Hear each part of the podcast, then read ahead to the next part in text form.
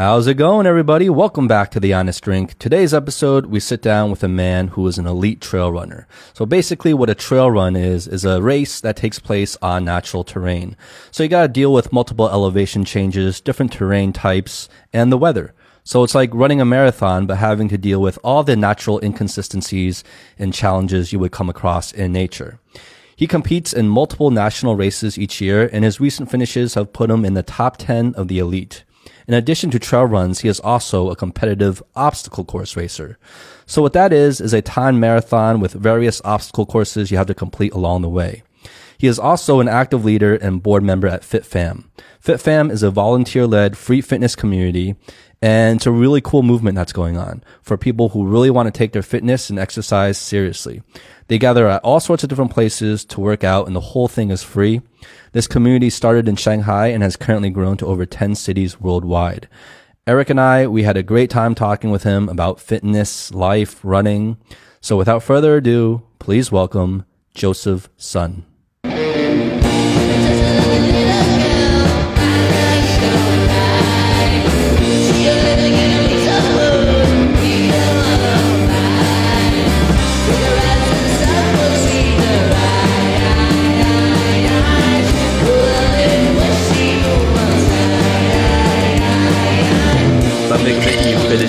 Finish I was right gonna say it's like uh, this is the. Usually that's like one night's work Yeah, for me. Yeah. I, I uh, poured a lot. I'm sorry. I'll just pour a little bit of this. You taste that. All right. Um, Joseph, Hello. thanks for coming on the show, man. Of course. Thanks for Ha- making the time. Happy to be here. Yeah, Oh, this is very good. yeah, it's pretty good, right? I like the draw. And in the meantime, uh, we're almost forgetting to do this. I'm Justin. I'm Aric. Howie's not with us today, but fuck him. Um, and we have our guest Joseph. Yeah. Are you a whiskey much of a whiskey drinker, Joseph?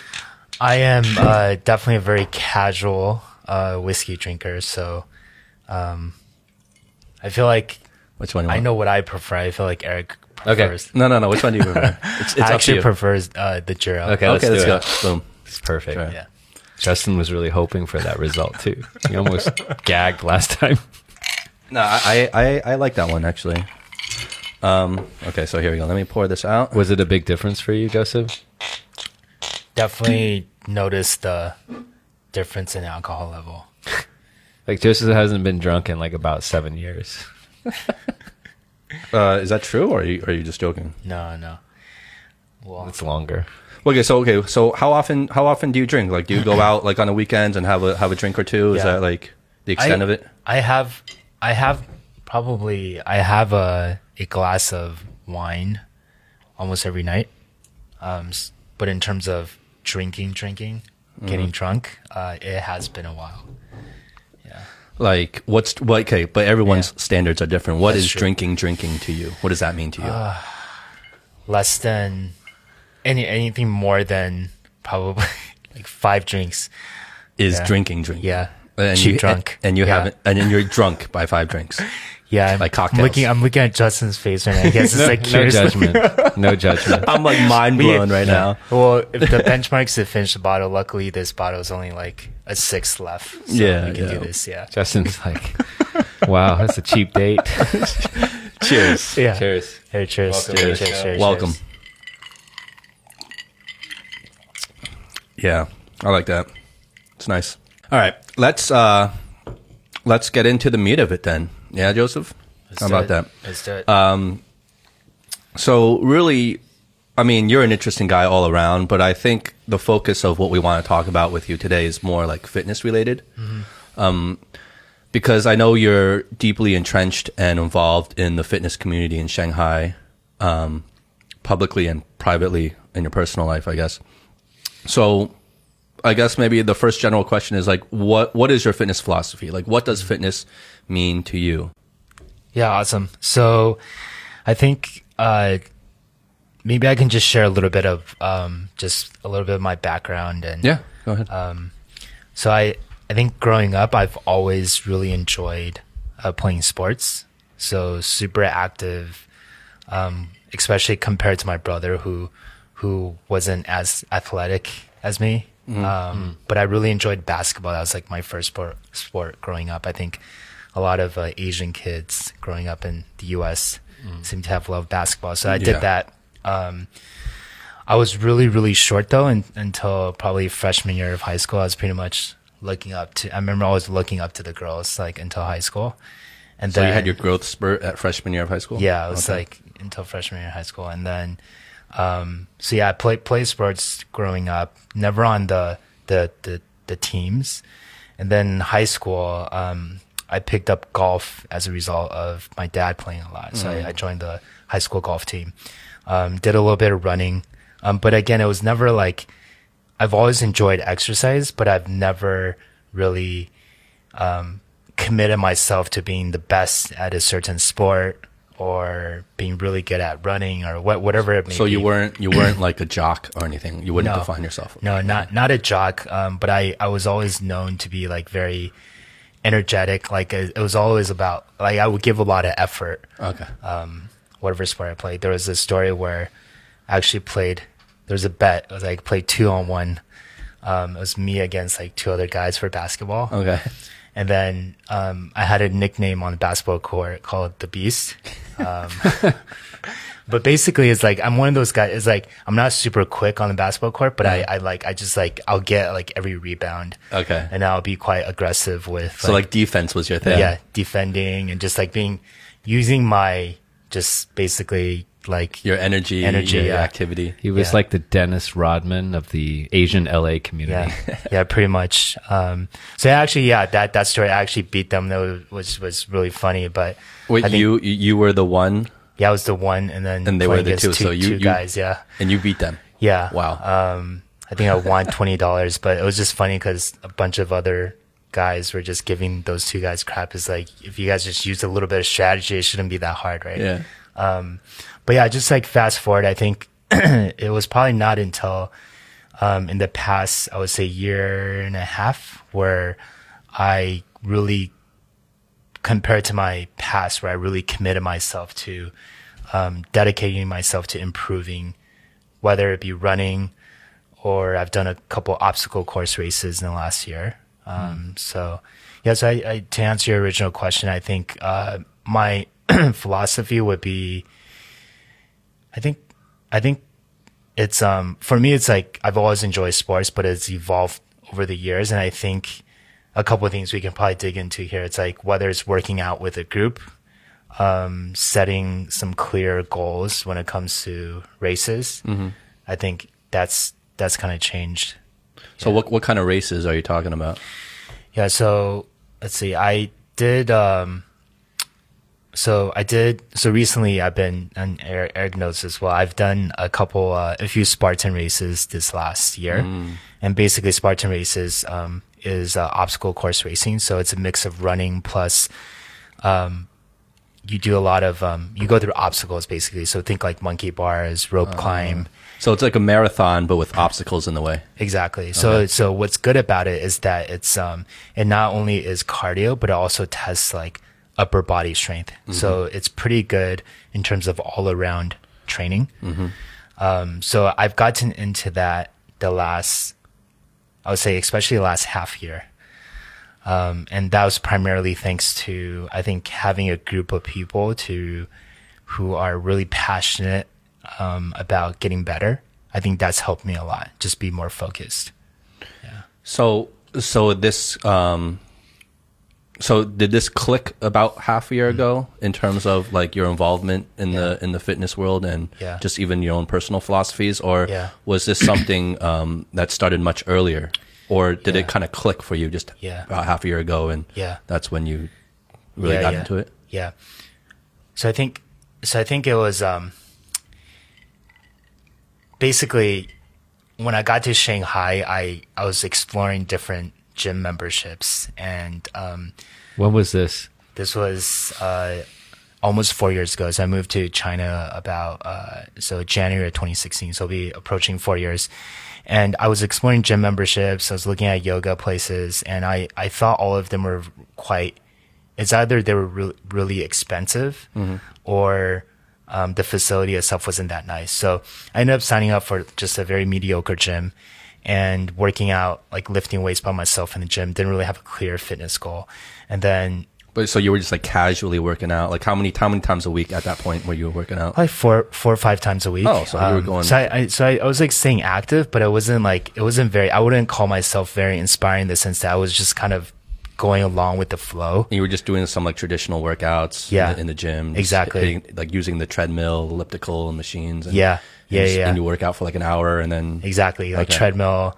You know, it's classic like you know squats and Mm-hmm. all that stuff. Um, so that was a continuation from sort of the routine I developed in college and post college, and then um, that that's when I discovered sort of a fitness community where um, basically we work out in public spaces uh, for free, just using your body weight, and I found that to be quite inspiring in terms of you don't need much to get a good workout. what, what is this community you're talking about? Yeah, so um, it's the community itself is called FitFam, so it's short for Fitness Family, and um, it started in Shanghai with a group of small people about uh, I would say it's about three years ago now, and they were uh, originally the group was called the People's Gym. They started at Luwan Stadium, and they were just a bunch of people who wanted to work out together. Um, and then eventually that that community grew. But I think what one of the one thing that really inspired me from that community is the consistency people had towards their training, and then having a group of people to support you along the way, and the fact that you don't need much to get in a good workout. So I think that was inspiring in terms of um, just the consistency aspect, and then yeah, Well, So it felt like it w- like at that point you saw like people kind of adopted fitness as truly a lifestyle thing and not Mm-hmm. just you know like something they do after work just to relieve the stress. You know, just casually, but they were very consistent about it. Yeah. over time, and the workouts were pretty hardcore, or what? Yeah, so the workouts were it was just it was a different vibe than the people you see at the gym. Like How so? y- It, the people some of the original people that I met through FitFam, they were just very passionate about like getting a good workout without needing much. So it's um like I think most probably most people know about this um like HIIT format where it's like high intensity interval training where you work out really hard for a set amount of time then you rest and then mostly it's using your body weight. So it's basically um uh yeah, they're they're just super passionate about holding these workouts together um, without needing much, and then you can actually push yourself a lot through it. So, to answer your question, if you're really pushing yourself, let's say 40 seconds of burpees, and then rest for 10 seconds, and you do that for about 30 minutes, mixing in different types of workouts, um, it's actually really, really, it's it's a quite a tough workout. Yeah, for sure. So, like for it sounds like as you were looking for a you know, like a fitness regime, um, you know, FitFam kind of started around the same time. What has it done for your your personal level of fitness? We know that you've kind of you know had some great success in um, some you know national races recently, but like, what does that look like for you? Yeah, I, I, I think, uh, and this probably translates to other aspects of my life. There's probably some pattern here, but I think I've always felt like, you know, f- fitness or exercise is something I was sort of naturally drawn to, but I never really pushed myself to the point where I would want to put in the, the work or the consistency to really improve.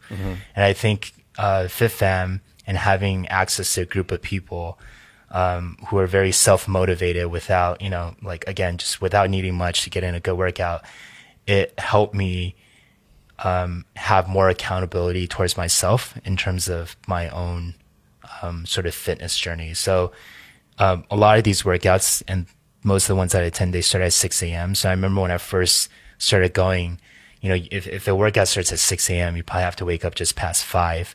And so there's definitely mornings where I'm like, did I, like, do I really want to go? Um, but there's so many things about the community, the way they just sort of self regulate, like people call out, like you basically just call out a number the day before saying that you're coming.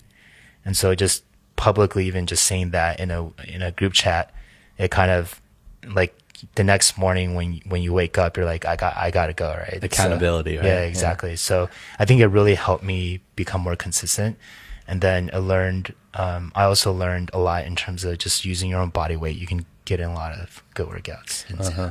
That's cool. Uh, So it's it's absolutely free. It's Yeah, so it's it's completely free. Um, so so just like I could just like just just show up and just start Yeah. working out with you guys. Is that how it works? yeah, yeah. So it's um yeah the beauty of it that it's free, and so um basically we just ask that you show up on time, and that you try your best, and that uh, that's pretty much it. And um, I think what uh, what makes the community unique, the fact that it's free, is that it makes it extremely, extremely accessible. So I think one of the key differentiators about the community is that it attracts people from all kinds of different backgrounds. So whether it's your fitness level, so you could be an athlete, to someone who just started working out, uh, to your age. So we have like there's you know kids who come or college students to much older people who are retired join us.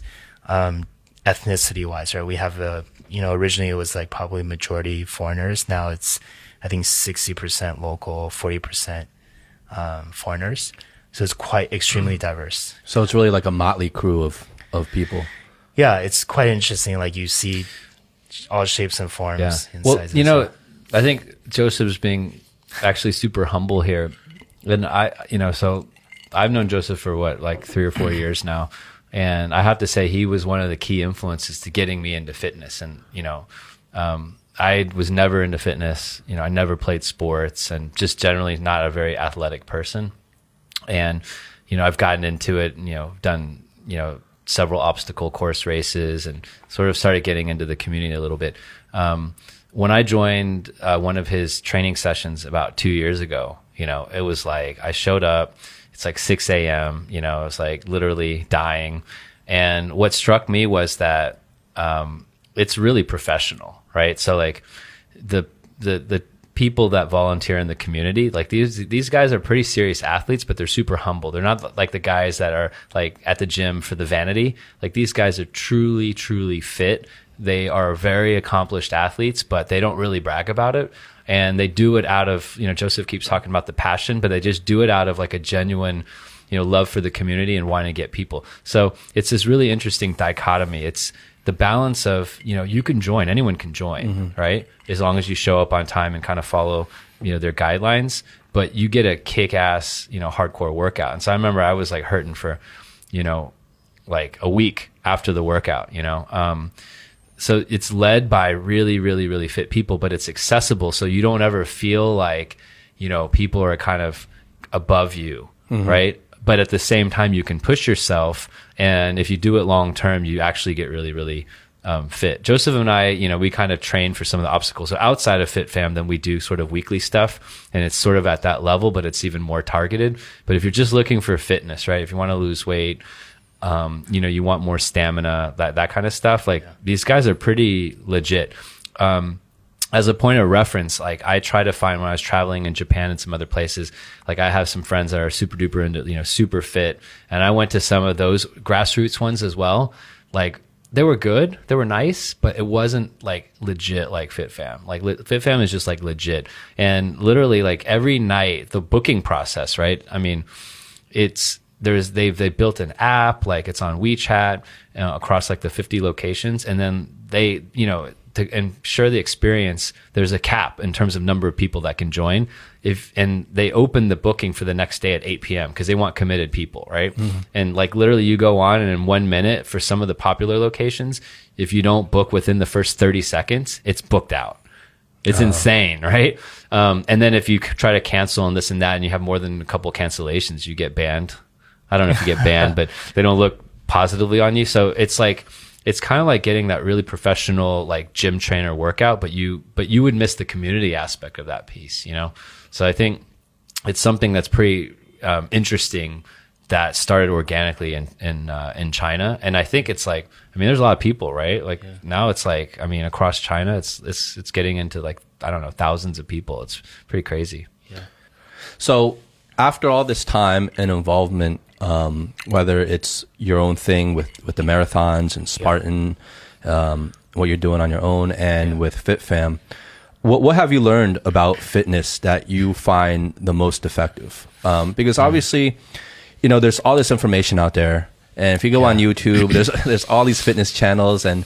And and everyone has a different school of thought as to what is you know Yeah. the most effective workout and Yeah. what you should be doing and blah Yeah, blah yeah. blah. So, you know, and obviously there's there's a lot of misinformation out there as Mm-hmm. well, right? So, what what have you learned to be most true and effective Mm-hmm. for you? Yeah, it's um yeah, it's interesting. I think a lot of a lot of these things at the end of the day it's marketing, like who Yeah. has the loudest voice, who has the best channel to be like, hey, like HIIT is the best format for your health or yoga is the best thing for you, right? So uh my philosophy, at least the way I've approached sort of picking up new ways to exercise or move is, uh, I want to, re- I, I want to be really clear on like the why for myself, like why I'm doing something. So for FitFam, for me, it's like I get a chance to lead a group of very diverse people to do a workout. Um, and then I, it's a HIIT format typically. So I'll do that at least once a week. And then recently I've, I've done yoga on and off for like maybe five, six years. And then recently I'm picking it back up again because I feel like it's actually one of those things where it complements, um, some, some of my other workouts really well, like HIIT and running. And so, you know, going to the yoga thing, I was like, okay, I'm going to focus on maybe some of the stronger format within yoga. And then that should help with my upper body strength as well as my endurance when I'm running, as well as flexibility. So, um, I think anytime someone is into something, um, or is considering something, just being kind of, you know, besides what you read and what people tell you, maybe just like jotting down for yourself, like why, why you think you might be interested in this, or maybe doing it a few times and then decide, okay, this is what I like about it. This is what I don't like about it. Um, yeah. I th- I think that um, and I remember, you know, starting to work out a couple years ago, and you know, and D- Joseph and I work together as well, so we see each other quite often. And you know, I'd have all these fancy ideas, like I want to do this, I want to do this, you know, and and you know, they they probably weren't as realistic, right? Um, and so you know, he really asked me like, why do you want to do this? You know, why? Or we'd go work out and train for some Spartans, and like we do like ridiculous like you know some some of our listeners might know like we do these like five or six hour summer workouts. It's just like bone crushing like 2000 3000 active calories kind of thing. And and he, he's kind of like well why do you want to do this? Right? And i think it's a super powerful question because once you can answer that um, it helps it helps you train in the right way. It also helps you sustain things. And, the, and that reason's like a little bit different for everyone. But once you can really figure out the why and you ask yourself in every workout um, it helps you then be able to sustain that performance across a long period of time once you center on that reason. So I think that's something like, you know, I have to thank Joseph for is just, you know, helping me build that um, mindset and helping lots of people, right? I'm one person, but like there's tons of people in the community. I think one of the things I remember him telling me about FitFam in the very beginning was that because I was you know, kind of like there's there's critics, right? They're like, oh, like you're not certified or this and that, or you get injured, and you know, and having a certification or having quali- qualification doesn't, you know, make like doesn't guarantee you won't be injured, right? Number one, and number two is that um, there are a lot of people that go like there are a lot of athletes that go to FitFam, but there's a lot of just beginners like myself that go to FitFam, and um, it brings access. It brings something that seems out of reach for a lot of people. And I think the inspiring thing is that, you know, probably some of these people have gone through the process and eventually they become, you know, maybe a leader of a, mm-hmm. you know, like they never thought so. Yeah. Right. And so then I see like, cause when I went, like it wasn't, it was like, you know, 20%, like less than 20% expat. It was like very, very local, you know, and it was mm-hmm. quite interesting to see like a full range of, of, mm-hmm. uh, of people. Yeah. So what what do you guys find is usually the why behind the uh, the fitness and why people do this? Because you guys engage with a lot of different people. What do, what do you find is usually the why for them? Is there is there one or is it just always different? I I think most people, uh, myself included, they like, they really like the idea of, I think it goes back to like self improvement. Um, so like fitness and health is like one of the most tangible things where if you really focus on it, you can see, uh, clear self improvement. So people like the idea of progress, challenging themselves, being able to, you know, complete a race that they never thought they could. Um, I think people really, really value that sense of accomplishment. Um, so having like basically just pushing themselves more. Um, I know for me personally, it's, it's like, can I stick to something for a period of time and really improve, improve, improve, and then feel like proud of what I did? Um, I feel like that learning and that journey can apply, I can apply that to a lot of parts of my life. Um, luckily, like for me, like fitness has always been a passion of mine. So like to use as an example where I can apply it to other areas of life of just, you know, dedicating myself to something, improving. Um, I think that's a big, And it's like once you get a taste for it, it's like uh, it becomes almost addictive, right? Yeah, and you and you know like what it like you know what it takes to um, work towards the goal and then get to a certain point. Maybe you might not you might not be the fastest guy or the whatever the strongest person, but compared to your previous self and just knowing yourself how much you've improved, I think it's very rewarding and it just gives you a lot of confidence with a lot of things.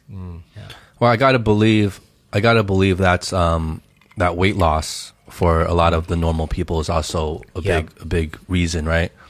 So you've, I mean, I've heard that HIIT is like the way to go for Mm-hmm. losing weight. Do you? Would you agree with that?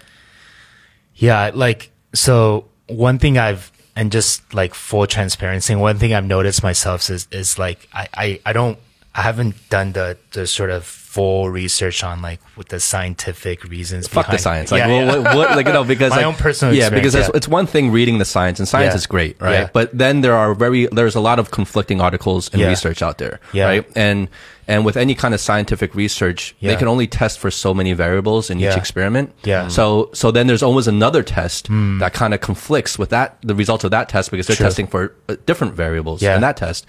So there's always there's always controversy in terms of a lot of uh, scientific research, especially in terms of nutrition Mm-hmm. and fitness and in that industry as a whole. Yep. So so you know so that's one thing. But what I'm more interested in, why I find more, what I trust more, are people's actual like people that I trust. Their actual experiences Mm-hmm. and what they see actually like what they've found to be effective for them. Like I take that very importantly. Um, I mean that weighs a lot in my decision making, Right. Versus just reading information online. and sure. um, just one disclaimer here, right? Um, so uh, Joseph and I work in a company that where we have a lot of fit people. Like it's just, you know the, the, a lot of people that are, um, you know, that are regularly work out. He is known, and we have a pretty big office here in Shanghai. He is known as one of the fittest guys, and um, there have been some occasions where somehow his abs were uh, displayed. Um, and yeah, there was definitely some high pitched Dis- cries. displayed where. Uh, I can't remember. Like, I think he was doing some, leading some workouts, but he is known, um, you know, cause I think most, we haven't released our videos yet, right? Um, but he's known for having that like chiseled, chiseled body. Like he's ripped, right? Like I always embarrass him when we go to races because he likes to race with his shirt off.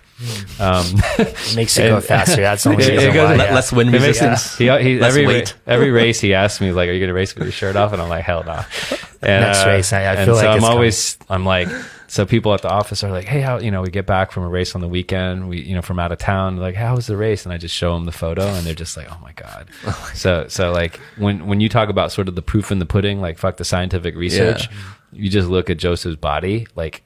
I would I would kill for one of those. Well, so that's why that's why I want to ask you, like, what have you found in terms of weight loss, um, or you know, getting ripped, or you know, Yeah. whatever those terms you know people use and throw around. Yeah. Like, what have you found to be most effective for you?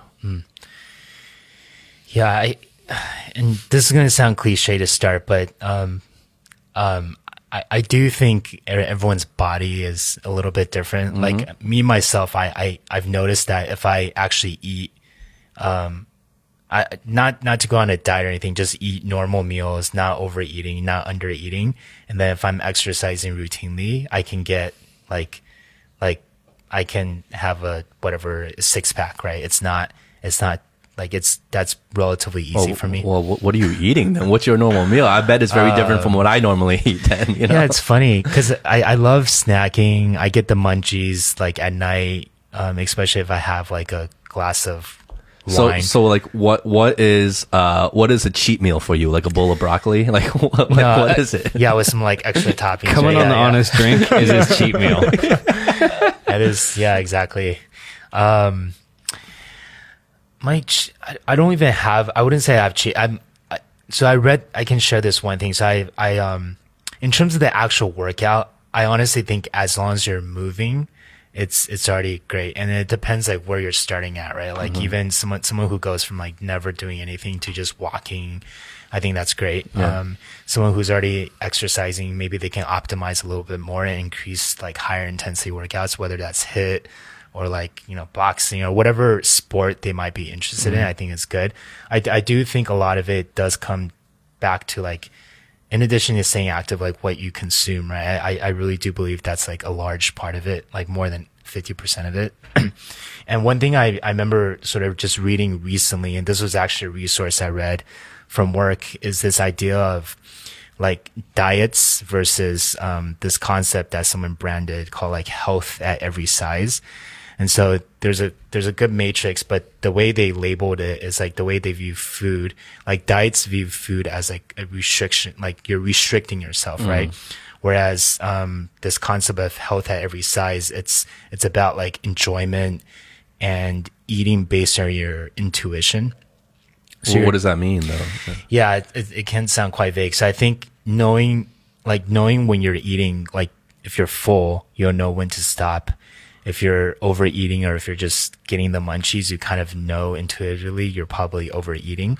So like practicing more awareness with with your eating and nutrition. Yeah. Just like more awareness. More awareness, and I think not beating yourself up with some of these diets or like it's a very restrictive type mentality.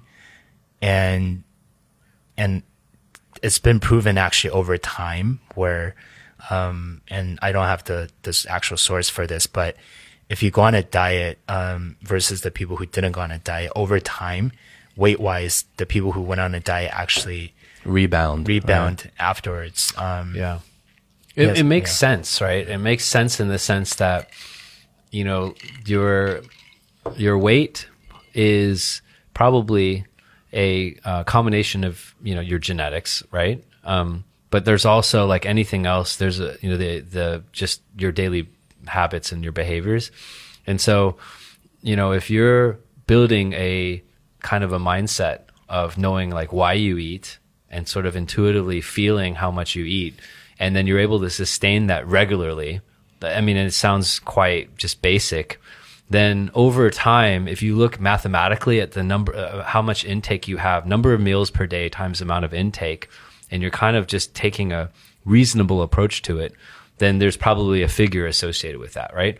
But a lot of people like they pig out you know like they um, you know they eat more in certain circumstances and this and that you know and they kind of binge and then they you know they go on a diet. And if you really look math because all of this ends up being mathematical. It's sort of like genetically how much do you take in how much you know the and then you do all the math and you probably figure out that your lifestyle impacts that tremendously right so if you're kind of depriving yourself all the time and then one night you go and get you get drunk and then you have you know um, you know, like McDonald's or whatever, right? Then over time, it all adds up and you just don't kind of like keep track of it. And so just being intentional, knowing why you're eating, like, and, you know, working through that in the moment. I mean, I'm naturally, you know, I'm not, I think it's been hard for me to kind of like put on weight, but even, you know, even so, like a lot of people, you know, they, they said that, wow, like you used to be a lot, you know, chubbier than you are now, you know, and I think it's just, um, adopting that kind of regular daily intuition into your eating. Um, you know, of course, every you know everyone's a little bit different, right? But compared to yourself, I think if you adopt this approach, you'll come out a little bit ahead. Well, it sounds it sounds like me. It sounds to me like it's pretty much the same thing. We're, we're, what we're really talking about is this mindset, right? Because I feel like if if you're not if you're not eating well, mm-hmm. to some degree or another, it's inescapable that you're gonna be you're gonna have to restrict yourself in some way. You have to discipline yourself in some way. Mm-hmm. I mean, I think that's what I think that's un- unavoidable, right? Like you you're gonna have to restrict yourself from eating junk foods or or eating less if portion is an issue for you. Um, I mean, I, I think that's unavoidable. I think it's just what you're talking about is more of the mindset you take and how you approach that. It kind of makes all the difference. Where you don't where you don't see it as restrictive, but you see it more as like a long term lifestyle lifestyle change or something like that. I think the rebound effect is so it's like I think if you deprive yourself, then the rebound effect is so much stronger. It's like like I think if you if every meal you eat to the point where you're satisfied, right? Because like I, I went through a period where it was kind of like you know I'd have some drinks and I would eat and I would go overboard, like you know I would be eating more than I needed to, mm-hmm. and eventually I kind of got used to that feeling of just pigging out, right? And then like whatever it is, unhealthy foods, and it was never really satisfying. You would go to the point where you would feel sick, you know, like you just feel bad. Mm-hmm. And then every meal was just kind of compounding. So you're like, how do you out, you know, like one up that? And then sort of like once I scaled that back a little bit and said, I just want to eat till I'm pretty full and not go crazy, be a little bit judicious and selective about the stuff. But like, you know, like eating a chicken, like eating roasted chicken, I'm like, I'm not going to cut the fucking like skin off. I'm going to enjoy that shit. Right. And so as long as you leave a little pleasure in every meal, then I think over time, you're not going to just go mental on stuff. Yeah, but right? see, I think you know. So because I'm, this is something, you know, because I'm talking from my own personal experience and that that kind of perspective. Hmm. And so I'm sitting here with you guys, and I'm looking at you guys. I'm like, okay, it's easy for you guys to say. You guys have always, you guys have always been thin. You know, you guys haven't had the same kind of appetite issues that maybe I've gone through in my life. Hmm. Um, you know, I started off thin, and I went through a period of my life where um, I just completely gorged, and uh, literally, by the very definition, became obese. Right, I was obese for a long time um, and I just had a I had a really poor lifestyle. Um, among many other things I was doing, obviously my nutrition was one of the main factors. I was eating the most horrible foods, and not only eating the most horrible foods, but eating a ton of the most horrible foods. I would I would wait till I was really hungry and starving, and then just gorge right? Mm-hmm. Like I wouldn't eat throughout the day. I wouldn't eat frequently. Mm. I would eat seldomly, but when I would eat, I would be starving. I'd be so hungry that I would just gorge on like all the shit that I wanted to eat, right? Like all the worst foods you can think of, like chili cheese fries, like buffalo wings, burgers, pizza, like all the shit Chicken you're not nuggets. supposed to eat. Yeah. Oh, Like you know, right? It's legendary. There's a legend, legendary story. It's I- legendary. I, will say this on air. Like I, I walked into a McDonald's once and I literally ordered one of everything on the menu, and the the guy, you know, they thought it was crazy. Um, I was there. So, so yes, and it was three So- of everything, not one. three of everything. so so that, so so so I'm saying, I don't think I could be wrong. I don't I don't know, but I don't think you guys have gone to that place and let let yourself go that bad before, right? And while I might be more of an extreme case, there's a bunch of people out there that I know that that share my mindset in terms of well it's easy for you to say to be like oh well just eat till you feel you're full and then you know just stop there but for a lot of people what they feel is satisfied and what they feel is full or what, what you know when they feel satisfied is already over the limit already over the limit. And that's what i used to be like. So so i'm saying like i don't know. I don't know if there's a shortcut to that because for me there was no kind of workaround for it i just had to bite the bullet and be like this is fucking terrible what i'm doing. And if i keep doing this i'm not going to live much mm. longer mm. and i'm going to just run into a bunch of health problems. So i just had to find it in me to discipline myself and bite that bullet and just be like look i just can't eat like that anymore. And it was really tough. I rebounded several times. I failed over and over again. Yeah. it took me several years, but now I'm at a place, and I'm not perfect. I'm not there yet, but I'm much, much better than where I was. And, and since then, I've lost like 50 pounds, um, literally. So I, and it, it, it came through after several failures, um, several rebounds, and and I just never found that easy shortcut, that that mythical shortcut that everyone says when when you go online and YouTube, everyone's like, if you do this, it'll work. You know, everyone's like mm. selling this, marketing this shortcut, this magic bullet. But I just don't think that exists because I I couldn't. I mean, I can't say it exists, but I couldn't find it. Right. And I just had to bite the bullet and just just man the fuck up and just restrict myself. I had to find that discipline. There wasn't this kumbaya kind of like, oh, you know, you can just eat, you can still be good and still be like satisfied and eat. No, I couldn't have that mentality. I had to adopt that that, that Goggins mentality. Just be like pain, pain, you know, mm-hmm. restrict, you know, Yeah. just like be a man and just fight through it. Yeah. And eventually over time, I got used to it, Yeah. you know? Mm-hmm.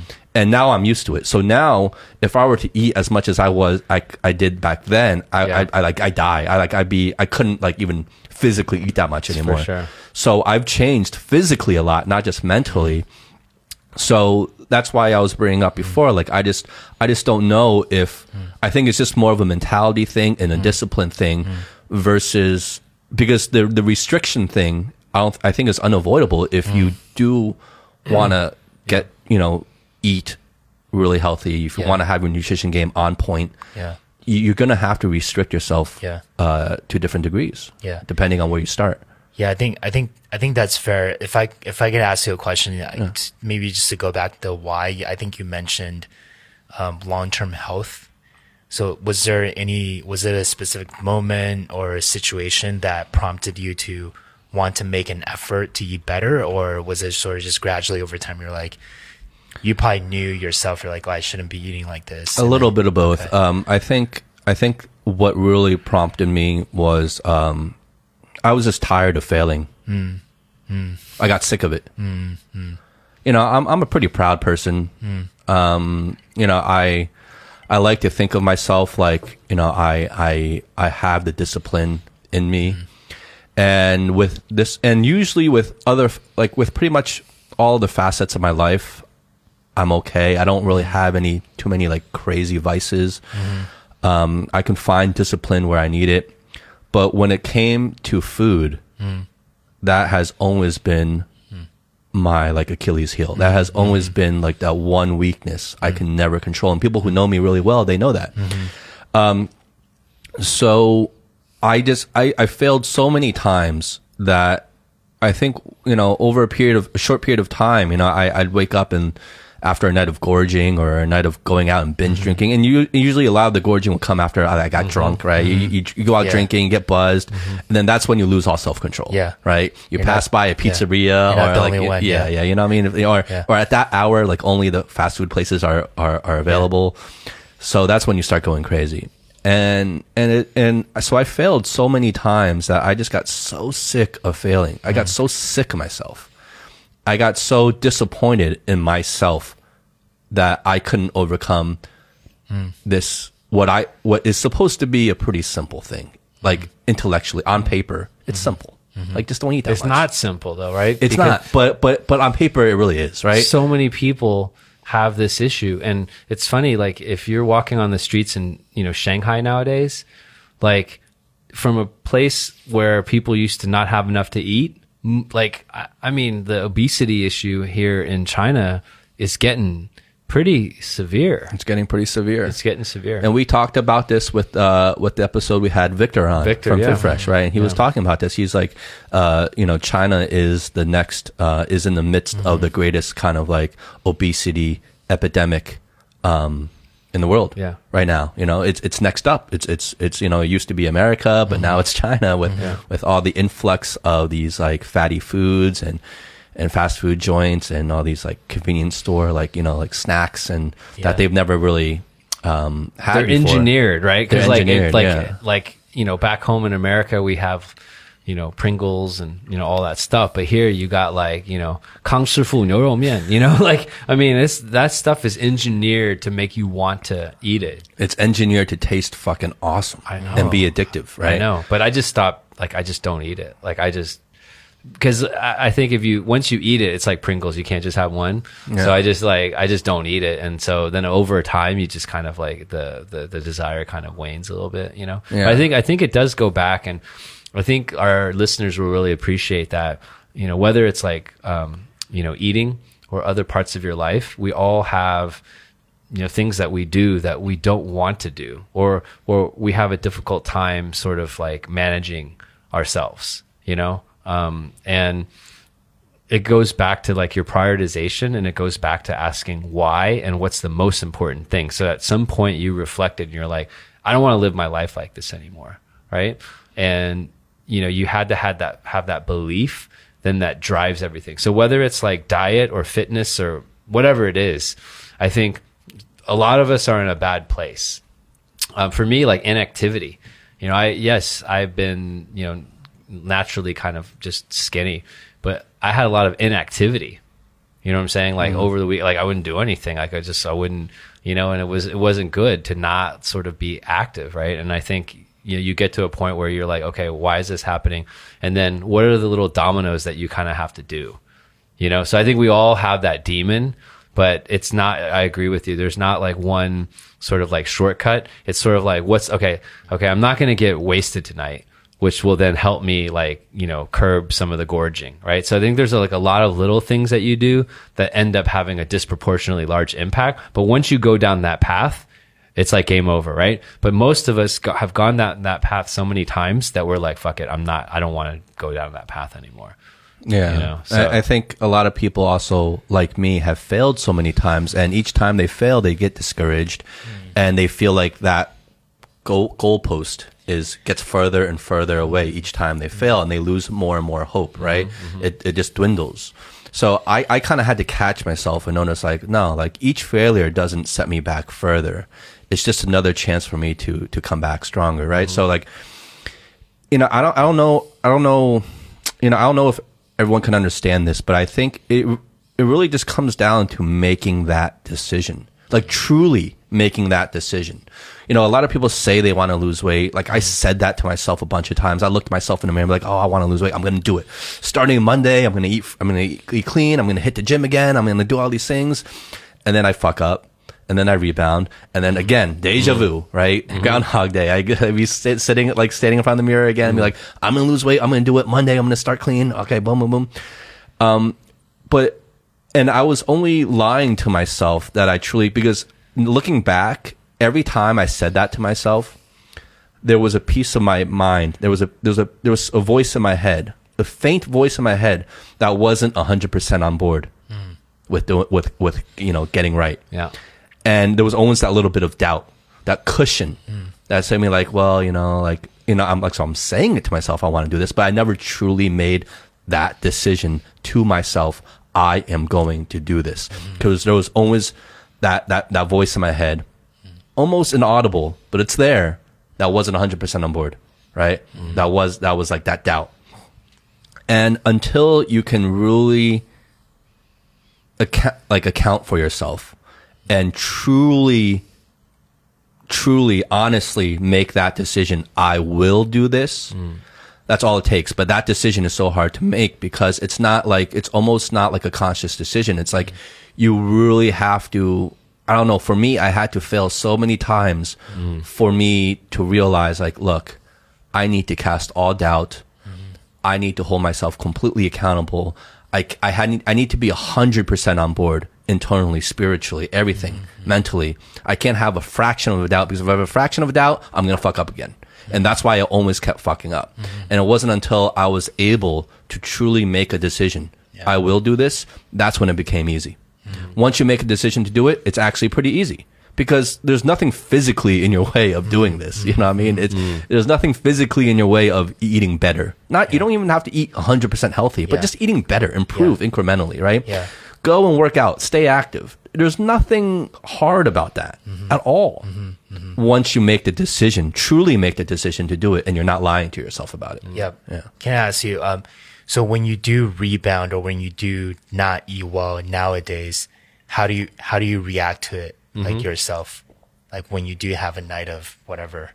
I feel terrible. Like like I physically feel feel okay. terrible, right? What about mentally? Like, do you beat yourself up? Or are you like you just no, like um, brush it aside? Well, you know, like, see, it, yeah. see, even that yeah. part has gotten better, right? So I'm glad you asked that because yeah.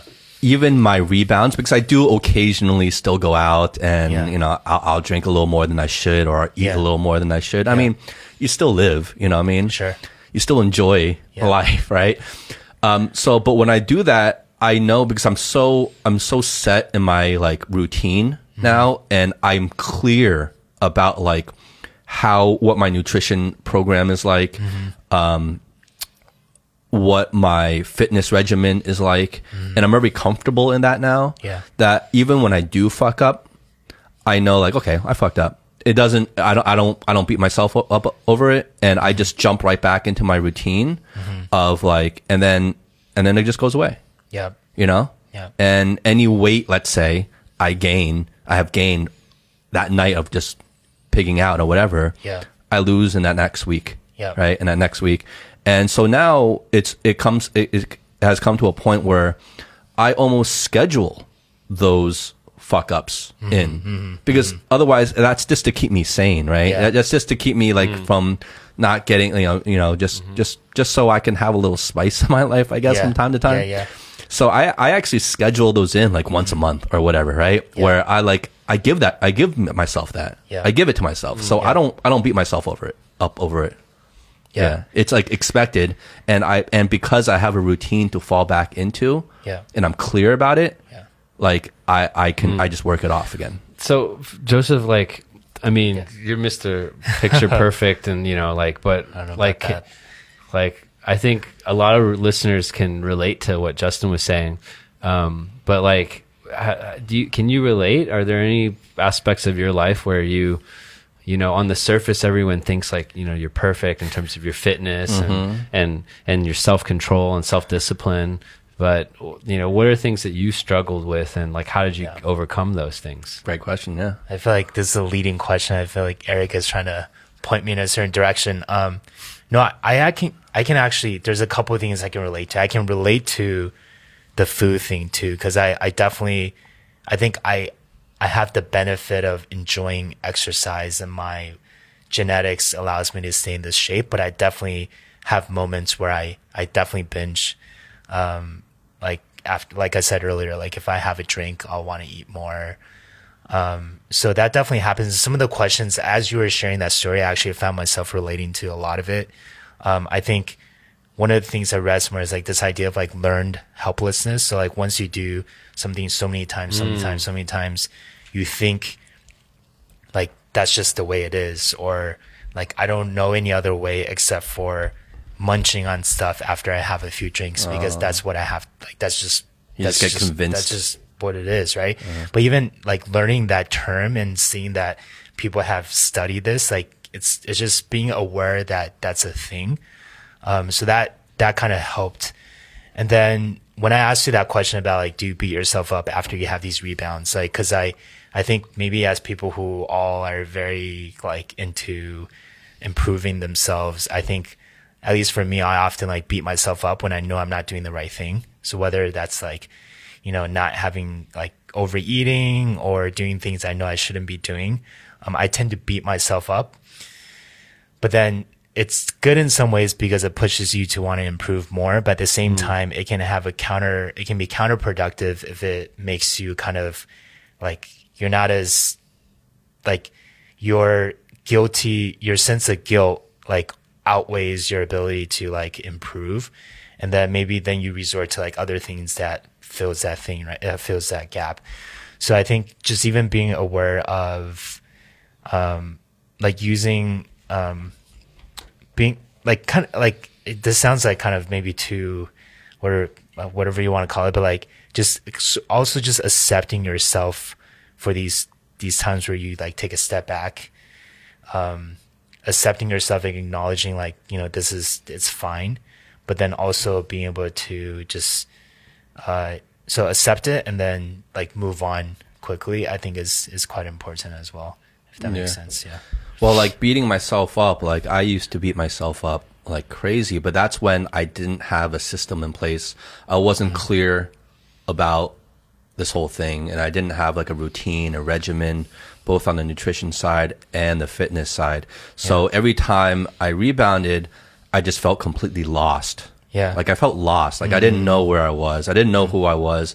I felt like I, I just, I gone back to, to zero or Yeah. even less, you know, minus. and and I I was just completely lost, and and Yeah. every time I was just like, well, what am I gonna do? Like I'm never gonna get out of this. Mm, Like what am I to do? But now the reason why I don't beat myself up anymore because it's, I'm, I'm not lost. Mm. I'm good now. Like I, I I have my routine. I'm clear about it. Mm-hmm. Yeah. I'm clear about myself. I'm Yeah. devoted. I'm I'm prioritizing it as as a value in my life to Mm-hmm. to do as a priority, and I have the system in place. So even if I fuck up, I just jump right back into that system and I'm all mm. good again. And I know that I have that. It's like a safety net for mm. me, right? It's like a mm. blanket for me. Like I know I have that. So when I do fuck up, yeah, I might feel a little guilty, you know, but I'm not, I don't beat myself about, up about it all day. And I just jump right back. I'm like, okay, well, let's get right, right back to it. Yes. You know, I'm going to right, hit, hit, hit it Yeah. up again, you know, right tomorrow or today even, you know what I mean? And I'm right back into my routine and, and right after that first workout or whatever. I'm feeling great again, you know?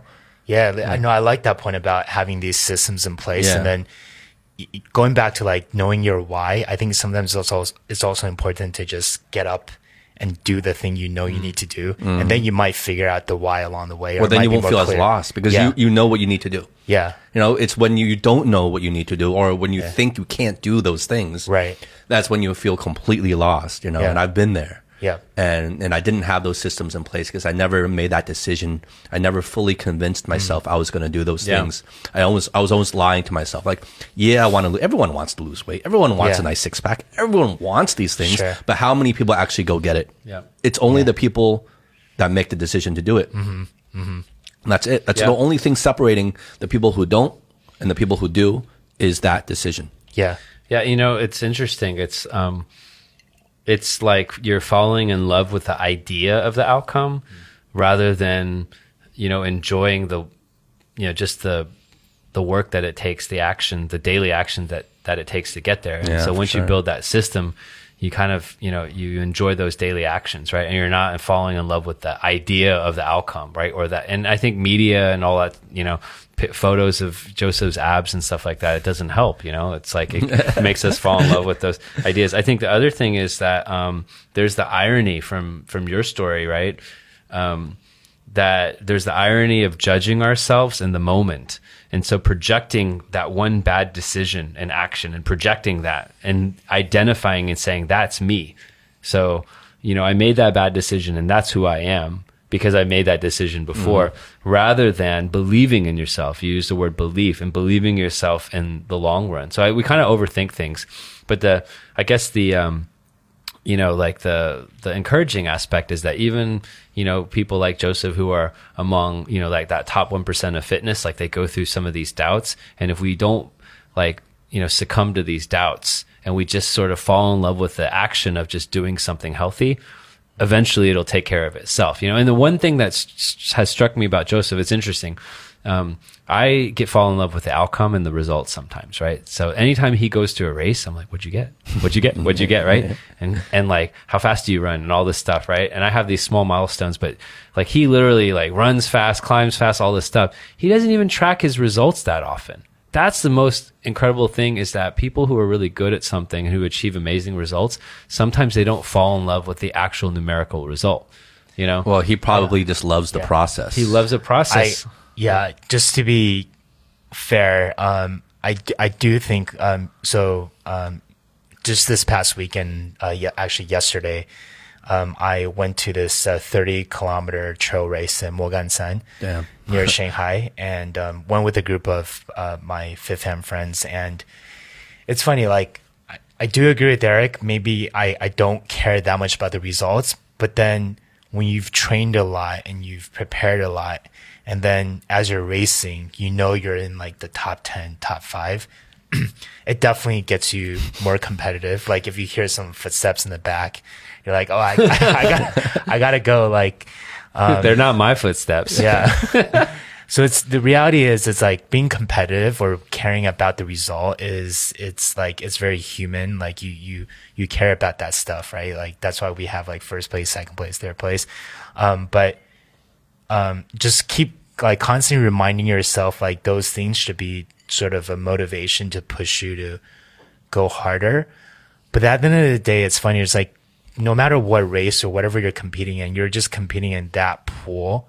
There, there's always going to be someone better than than you. I mean, it sounds really cliche, cliche, but it's like literally there's always going to be someone better than you in something that you think you're really good at. So Yeah. No, no. There- So it's there- humbling. Yeah. yeah, There is an irony to this. Um, we uh, we were in a race a couple weeks ago, and uh, it was in Hangzhou, and so it was um, one of the Spartan races, right? And so if you're in the top five, so if you first of all, there's a couple of different divisions. You can be in the age group, or you can just like you know, if it's your first time, you go in the open division, and then there's the elite division, which is like you know people that that are kind of you know doing this regularly, right? And they're they're competitive. And so, you know, Joseph, of course, he was in the elite division. If you're in the top five, um, you know, you win money. There's prize money, Oh, okay. right? And, and, you know, it's a, it's it's it's not you know a couple thousand. You know, it'll at least cover some of your travel expenses, right?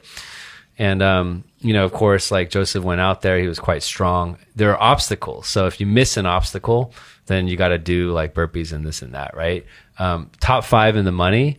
Uh, he finished sixth, right? So then he was pissed. He's like, Yeah, "Fuck." exactly. He's like, I gotta, I gotta push myself a little bit harder, Yeah. right? Well, it's useful to be competitive, right? Like if you weren't competitive, you would never really progress. Yes. Right? It's useful because it pushes yourself. Yeah. It's only when you get like ultra competitive that maybe it becomes like, okay, well, detrimental. Well, it depends because if this becomes your career, then you Yeah. have to be ultra competitive. Like if you want to be in the NBA, you want to be Michael Jordan, you gotta be that assassin. You have to be psycho like Yeah. that, right? But for us everyday people, competition is good, Mm-hmm. Yeah. right? In doses because it keeps you wanting to improve yourself. For sure. Yeah. That's For the sure. only thing really that keeps you wanting to improve Yeah. yourself at the end of the day. There's that balance, but of course, a lot of it is just having fun. Because if you get to the point where the competition like makes you dread things and the fear of failure that we talked about, you know, in our mm-hmm. one of our previous episodes, um, then it's not fun anymore. So there's got to be this balance where you you you use you know the rankings or you use the competition to kind of benchmark yourself mm. to kind of understand like where you are in the kind of in the you're you're trending mm-hmm. so to speak. Mm-hmm. But you also have to just be fun and have fun in the moment. I think that's you know in a way like if if joseph just focused on the results Yeah. he actually might not do uh you know as as well Yeah, yeah. I think. Um, yeah, I, I was just thinking.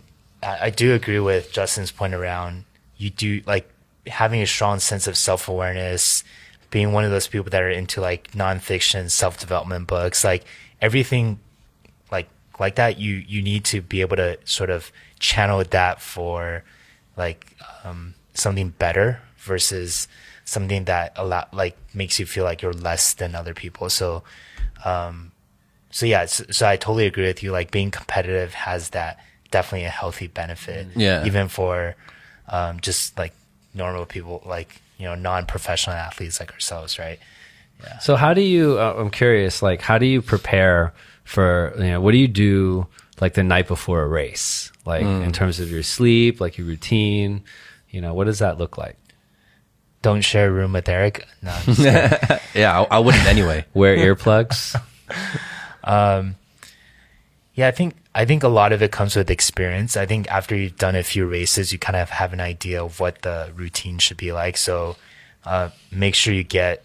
I know some of these people we race with, they get like really excited and anxious, and they don't actually get much sleep the night before.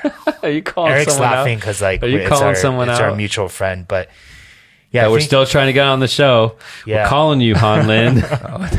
yeah. um, so yeah, I think yeah, I think it comes with race experience, like just knowing that it's like you need to get get a good night's rest. Um, I typically like to bring my own breakfast because a lot of these race starts uh, super early, and so the place you're staying at might not have breakfast until later. So I just usually bring oatmeal, um, something simple. So are you? Uh, is it more uh, carbs? You do carb carb load or what? Yeah, like it's funny though. It's like usually the the night before at dinner, we're just like, oh, we got a carb load, and it's like people basically it's, an excuse, to It's like an excuse to Fettuccine eat. Alfredo, yeah. It's an excuse yeah. to pig, No, pig seriously, out. I feel like it's that. It's like how much carbs do Tater you actually tots. need? we had like fucking shitloads of tater tots last time. No, no, it's it's true. That I think I think the carb load is it's Like a eating fun, a whole pizza. yeah, yeah. I think it's uh, I think I yeah, do. it's you probably need to eat a little bit more carbs, but I don't think you need to eat like three portions of tater tots probably. So, but but so your breakfast is just a bowl of oatmeal. Yeah, I just usually I just pack like some oatmeal because you know like and then yeah, hot water added to there. Um, and then I usually I'm big on coffee. I like I, I like to bring my own coffee, and then giving your yourself enough time in the morning to just have your breakfast. Like your routine shouldn't really actually change that much from your normal day to day routine. Um, have enough sleep, have breakfast. Um, I like coffee, so I'll have coffee, and then and then uh, and then and then you go right. So So what what do you like?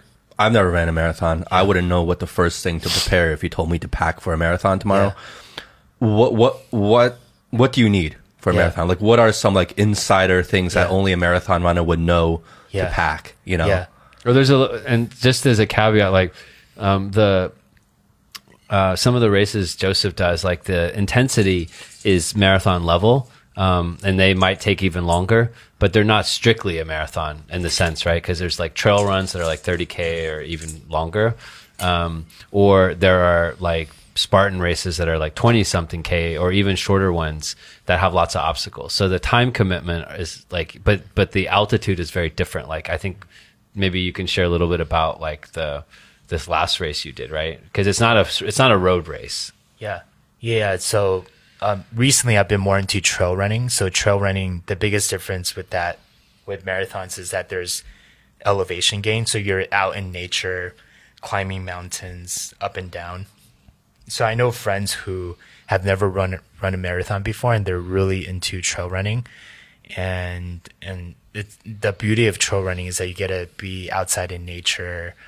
Um, it's a different ball game in terms of, you can't you're not you're not going to be able to run the entire time because when you're going like you know mm-hmm. 45 degree incline you can't really run mm-hmm. and so And there's like rocks, so you have to be careful where you mm-hmm. step and everything like that. exactly and so whereas a marathon like the Shanghai marathon I know is coming up in a in a couple weeks like that's flat right Shanghai Shanghai's very flat you're just going to be constantly going at the same pace Are you running in that?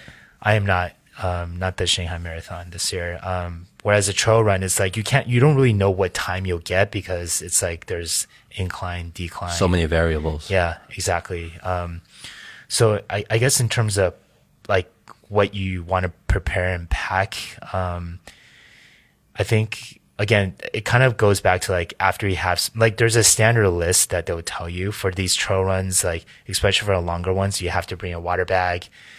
Um, you have to bring. Sometimes they ask you to bring an emergency blanket, which is this really small foldable thing, just in case it gets really cold or hot um, they tell you bring like an energy gel. So there's a standard list, but a lot of times they're, they're, the list is for the most conservative type of sort of mm-hmm. demographic, especially in China. There's a lot of people who actually sign up just so they can share on their moments or take a photo. So like for those people, yeah, it's surprising, right? Oh, I'm not surprised about that one bit, man. Yeah. I'm sure there's a bunch of people who just sign up just just so they can like like Yeah. show their friends and brag like, Yeah. oh, I'm joining a marathon, but Yeah. they're not about that life, you know. Yeah. I, I do that. Does that frustrate like like your like you real athletes, like Yeah. you real marathon runners and trail Yeah. runners, like who who take this sport seriously, Yeah. and are passionate about it? Like, do you do you like do you get frustrated by those people who are just joining just to Yeah. I just think to seem like they're fucking? Yeah, yeah. No, I think um, I, I can share a funny. I think it's kind of funny. So yesterday during the race, like I was, it was a 33 kilometer race. I was about two kilometers from finishing. We're passing by uh, one of the the rest stations, and then um, so the race had like a 72 kilometer option, a 33 kilometer, and then eight kilometer. I did the 33, and then um, they paced the the start times really well, just to, like spread them out. So like the eight kilometers we passed by at the end, and then someone like there's a group of people just enjoying like um like instant noodles at the last station. it's more of like a just a it's like a just a fun activity for a weekend. And then one of the girls like, oh, do you mind taking a photo for me as I was running? I was like, what? like I was like I actually reacted very badly. I was a reflection on my behalf. I was like it's like I was like I'm racing. I can't I can't stop right now. Yeah, what the uh, fuck? You're finishing a marathon. You're at the home stretch of a But- race, and she's she- like asking you to take like. but she a had no yeah so she had no i don't think she had context of like maybe that was during the 33k and that i was like in the top 10 at that point in time and so she asked me it's like oh can you take a photo i was like was like, no, I'm racing right now. So I was actually like kind of Yeah. like well, why even bother replying to her? Just, confrontational. just- yeah, the better response would have just like been, this- oh, it's like I, c- I, I That's can't. a well, don't even reply to we, that. we need to have another episode about how kind Joseph anger. is. Yeah, that was the earlier uh, earlier question you asked. I I was going to go into that. Joseph is like probably the one of the nicest guys that I know. yeah, However, that, that's why I'm like I'm always mind blown that he's friends with you. well, however, the reason is that there's a Hulk side to him too. no one. Oh, there we- is a Hulk side. we can quickly cover this. So like, I think um, just caveating that I think everyone's flawed individuals.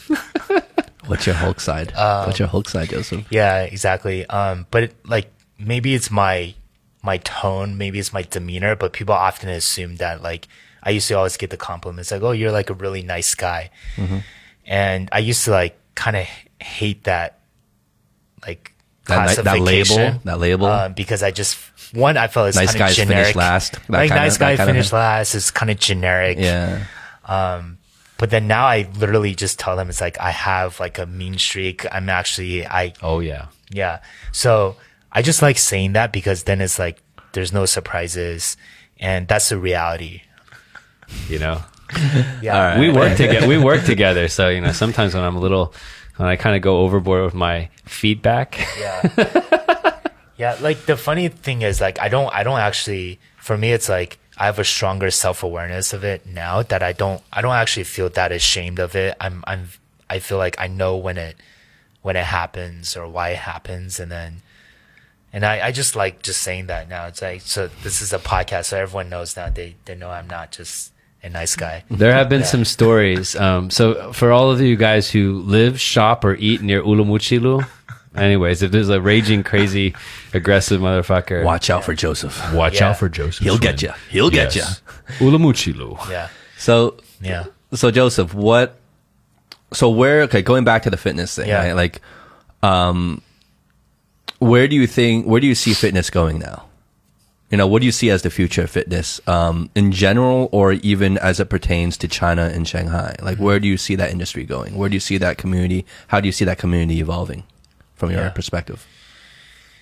Yeah, I, I think um, one one thing I'm really inspired from one of the the leaders at the company we work at that focus on fitness and health is the concept of as long as you're moving, like whatever it is that you're doing, like whether it's literally like walking or doing HIIT or doing whatever your choice of moving looks like, that's that's great. So I think that should just be the the baseline. Mm-hmm. Um, obviously, like FitFam, some people graduate from FitFam because they decide they want to more specialize in maybe triathlons mm. or running, mm. which is which is great. Like I think the beauty of FitFam is that it's very accessible, so it's a starting point. And some people continue to go because the reality is like whatever workout you go to, you yourself can make it much harder versus yeah. like Depends you, you can you can take it you can which you take it. easy. Like if you're doing a yoga pose, if you actually need a full extent of the yoga pose, is much harder than mm, yeah. just being able to put a warrior pose and looking like you're doing it. But the reality is like you yourself determines how hard that pose is. So I think, um, um, yeah, no matter what workout you choose, I think whatever you're interested in that gets you moving, I think is great. Where where I think fitness is going overall and just in general, I, you know, like, like I feel like WeChat and social media is both like good and bad. I'm still still trying to find. This is slightly a, a tangent, but like, I think um, people are so connected these days with their devices, and I think sharing their accomplishments, like whether it's like completing a race or doing whatever, I think it can motivate them because it it kind of showcases to other people around them like what they've done, and it probably inspires other people. But at the same time, it's like making sure you it's not you don't do it for just that reason. So maybe yeah, so I don't know, like hmm. finding a balance more, like, cause China is so connected on WeChat. So like maybe ideally I would like to see it come to a point where people are sharing truly to just inspire other people and to improve themselves. Yeah. Yeah. Well, it, it feels it feels to me like right now is only the beginning. It- for I'm talking in China, right? Yeah. Like like only the beginning of like the real fitness boom and the real fitness like kind of revolution and awareness and the size of the community here. I think it's just really in its infancy right Yeah. now. Yeah. Uh, there's so much room for growth. Like most of the locals still don't really work out. They don't they don't have that mindset. They don't have that um they're they're not a, really like educated on in terms of like the fitness and and health benefits and. And it's not just it's just not part of their lifestyle Yeah. as much. Yeah. So I I feel like it's only in its infancy now, and I Yeah. think like organizations like FitFam are awesome because, like you said, they're they're so Mm. accessible because they're free, and it's a Mm-hmm. it's a really supportive community. And it's a great workout from what I hear. Yeah. Um, but I think it's only the beginning. I think there's going to be other things um, like FitFam that are going to be Yeah. popping up left and right. Um, you know, we, we we already see like gyms, like all these different kinds of gyms now Yeah. Um, popping up. There's all these different sports that are related to fitness, like combat Yeah. sports, and Yeah. um, and it's just really becoming a lot more commercial here Yeah, now. yeah. As opposed to before, it was like it was really only for the expats, like, Right, you know. right. But now it's just like really growing. Yeah. And I'm excited to see Yeah. where it's headed. And I think like people like you are kind of leaders in that community in terms of like what you're saying, the presence on social media, Yeah. Uh, talking to people, Yeah. engaging in people, Yeah. um, people you've helped like Aric. Um, and, and I, I think that's just really exciting. Like, I think it's, a- it's a really great thing. And to have someone like you, Yeah. like kind of lead those things and be involved in those things, I think really means a lot because you're not just like talking about it and you're just not like a normal trainer. Like you're living that life. Mm-hmm. You know what I'm saying? So I think it's awesome. I think it's pretty cool. What's next Yeah. for you in terms of races though? Yeah, if if I can just add add to that point around sort of the um, the fitness evolution or insane, I think I think um, maybe just highlighting that like we can embrace the super superficial aspects of it, right? It's like whatever a picture of my six abs on Eight. six pack or Eight. eight pack um, on WeChat moments, but like embracing that and then really just like it'll, it'll evolve, right? So like embracing that people like to be recognized for their progress, even if it's just superficial, and then maybe eventually it'll become more like in, it's like a deeper meaning or value to them. I think I think um, just accepting for what people what gets people going is just the validation. But then eventually, maybe it'll get to a point where it's more like a deeper sort of reason for doing it. I think that's uh, that's something that I, I hope, at least for myself, I can continue to share that part of my journey with other people. Um, in terms of races, I have, let's see, Aric and I actually signed up for a um, another Spartan race. Like it's it's called a Beast. It's um it's 21 kilometers, and this will be in Suzhou uh, in December. And uh, yeah, so that one should be good. I think it's a It's gonna be cold, no? It's gonna be pretty yeah cold. that that's that is the that is the extra element that we haven't experienced quite yet this year. Yeah, so it'll be cold. Um, but I I, I think it'll be a good experience. How many obstacles in this one? I think 30. 30. 30 obstacles. Yeah. Yeah. So yeah, that would be good. Like not too far from Shanghai, and um, it'll be Aric's first elite beast. Oh, you're gonna do Race, the elite, yeah. Aric? Oh, I'm just trying to finish in the Graduating same to the calendar elite, huh? day. Like I'm just trying to ma- make sure it's not a two day event for me. You know, Aric's sandbagging. He's probably gonna get like first in his age group. no, I only how how how mad would you be if he beat you? honestly, No. honestly. No, just as a point of reference, he finished one uh, one place off the podium. I just finished in the top half in our last race. Top half. No, but the fact that you're even doing it, I mean, is awesome. Oh yeah, It's huge progress. How much? How much of that do you owe to Joseph, like in his influence on you? Like fifty percent at least. fifty percent. At least, and that's a big, big fifty percent coming from someone who never. Yeah. I never did any kind of workout. I'm I'm not the average Joe. I'm Uh-huh. the below average Joe. No, not to be cliche though. It's actually like very inspiring for myself personally to be able to see the impact that you have Oh, on I'm other sure. people. It's like it's just as rewarding actually. Um, so yeah, Yeah. Um, And we didn't even get to like sleep and meditation and yoga and all that stuff. Like we'll have to bring um, Yeah, you come Joseph back on, back, come back, back on. for all of that stuff. I don't think I've mastered either of those yet, but That's we can okay. talk about it though. All right, let's wrap it up on this Yeah. because I, I, this is just a fun question. Yeah. Um, for a trail run, Yeah. if besides the standard things of things you need to bring. Oh yeah, yeah, yeah. what is one thing you cannot live without on a trail run or a marathon or whatever that Mm-hmm. Yeah. that it's like something you have to have Yeah. you have to prepare Yeah. and bring that is not on the standard list of things Yeah. Okay. So this one won't be that surprising, but um, I can share my personal experience. So, like, I ran my first Whiskey. marathon. yeah, exactly. It's like when you're hurting. When, when I, I did my first marathon in 2010 in Los Angeles, LA marathon, and then I trained with this one friend. Originally, he was like, oh, let's just do the 10 km. And I was like, oh, if we're going to be training, we might as well do the full marathon. Of course, it's like a huge difference. um, sometimes it's like ignorance is bliss, right? You just do it. And then as part of that process, we learned about this whole minimalist idea of like minimalist running. Like people ha- used to run barefoot to hunt animals. You, you guys might have heard of this. I read the book like Born to Run. And, um, so I got really into the minimalist idea. So like shoes with like minimal heel support. Um, the heel strike is sort of towards the front of your foot rather than uh, landing on your heel.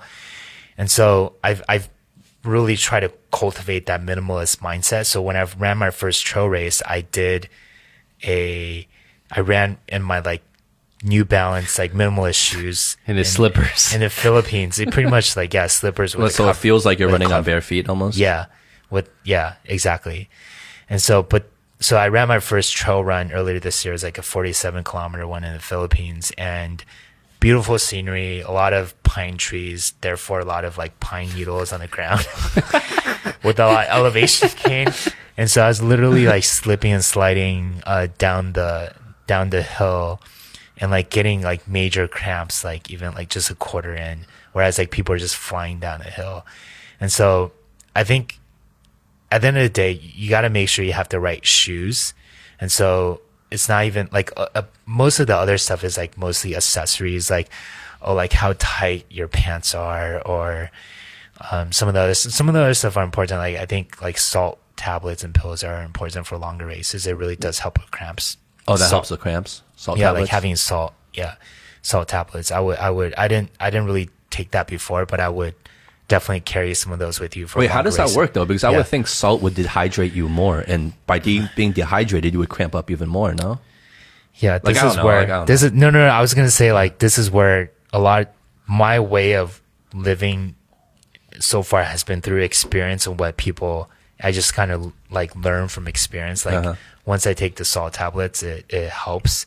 I think the scientific biological, like scientific reason is there's definitely something with the Eric might Yeah. know. I don't know the biological reason. During the race, there's water stations, right? So you can constantly hydrate. Yeah. It's you get to a certain point where your body loses all the electrolytes, and you know the, some of these longer races. So, so Yeah. like the salt tablets help, you know, compensate for that. Yeah. So like take them before you feel the cramps coming on. Like maybe once every hour you take one tablet. Um, but I was gonna say the most important thing, hands down, is um, having the right shoes for these trail races because there are a lot of like up and down. so, are you still wearing those like new balance like barefoot shoes like are you like are Not you, anymore. anymore No, I finally upgraded recently. Um, so yeah, just having shoes that have traction on the bottom where it gives you more support when you're going downhill or uphill. It makes a huge difference. Yeah. So Well, yeah, I would I would think because when you're running barefoot, you're you're using a lot more small muscles um, that you wouldn't normally use in normal shoes that Right. have support, right. right? Like you're using all, like from your foot, from your calf Yeah. to to Totally. everything. Like you're using you're activating all these other Yes. muscles that normally aren't activated. Yeah. So all of a sudden, when you're walking or running on barefoot, Yeah, like yeah. then it's like it's just like it's a, you you get a lot more tired, you cramp Yeah. up, everything. You're you're absolutely right. Um, and I think our so um, we uh, we we share a, a physiotherapist who's who's amazing. Uh, we'll give a shout out to Oni. She listens to the show, and we're trying to get her on the show. Um, but absolutely, if if you train a long time without the right equipment, uh, you'll get injured. You know, and you're absolutely right. Like all the little muscles in your foot, like uh, you know, and, and one run's not going to make a difference, but over time, it does make a difference. So you know, understanding like how you run and like the um the you know if you're overpronating, underpronating. These sound like kind of like complex terms, but like when you really run, you'll you'll understand like what type of runner you are and you have to get the right kind of shoe. And and so like in the beginning it's really daunting and you think it's really technical and you think it's just like people trying to market you. But over time you realize that your foot, your body needs support because you're going through processes that you don't normally go through. Right. And so to optimize for some of that and to also be able to sustain that, you need to right have the right equipment. So I think um, Oni will be very happy that Joseph finally Yeah. took her advice after like 20 physiotherapy sessions. Like he's a little bit hard headed. Yeah. Um, but, but you, uh, you did well, right? You finished in the top Yeah. 10 in a, in a national race. Yeah. Yeah. Yeah, yeah. I was just gonna say, Ani. So, like with a lot of things, it's like Ani was saying, if you really want to wear barefoot shoes, you can wear it on other days because it does actually help you work out certain muscles mm. that you don't usually work out mm-hmm. if you have shoes that with a lot of heel support. So it's sort of one of those things where like you should optimize for whatever setting you're in, and it mm-hmm. doesn't have to be one way. And I think sometimes we we're so stuck on like having very strong values with certain thing, and you apply it to like all of your Yeah, life. But yeah, the reality is, like, it's sometimes you just have to adjust a little bit. So like, I want to be minimalist, but it doesn't necessarily make sense all the time. Yeah.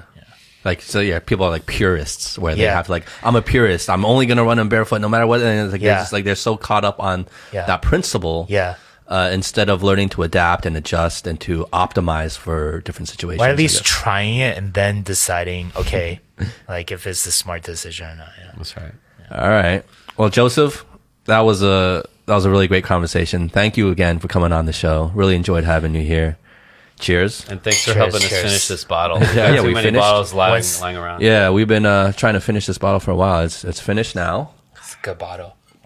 And I think for normal people, you don't have to necessarily be on Joseph's level, but for normal people, I think really one of the things I took away is, you know, you just, you just really got to start somewhere. It doesn't matter where you start. Just, just start somewhere. Like what you said, like FitFam was like a launching platform for, for everybody. And depends on where you start. Like even just staying active and just going for a walk or whatever, just take that first step be systematically incremental about it um, and progressing. Uh, but the starting point really doesn't matter. You know, you don't have to go from zero to 100 right away. You know, just go from zero to one and work your way there. But the important thing is to make those steps, to take those steps, and to truly make that decision for yourself. Don't lie to yourself. Um, if you fuck up, I fucked up so many fucking times. Uh, but just keep going, man, because it's it's never too late, and you have to find that discipline somewhere if you want to improve, um, and get your shit together. Right on. So, with that being said, uh, thank you everybody. I hope you enjoyed this episode. Thank you again, Joseph, for being on the show. You're welcome back anytime, and uh, it was a pleasure. right on. Thanks, guys. listeners if you have uh, any ideas or suggestions on you know future topics or even guests uh, feel free to write us what's the address justin Uh, our email address is thehonestdrink at gmail.com. That's thehonestdrink, one word, at gmail.com. Hit nice you've been waiting to do that i just set you up Yeah, you just, uh, you just put up, I spiked it down. All right. Thanks, guys. See you next time. Peace. peace Bye, guys.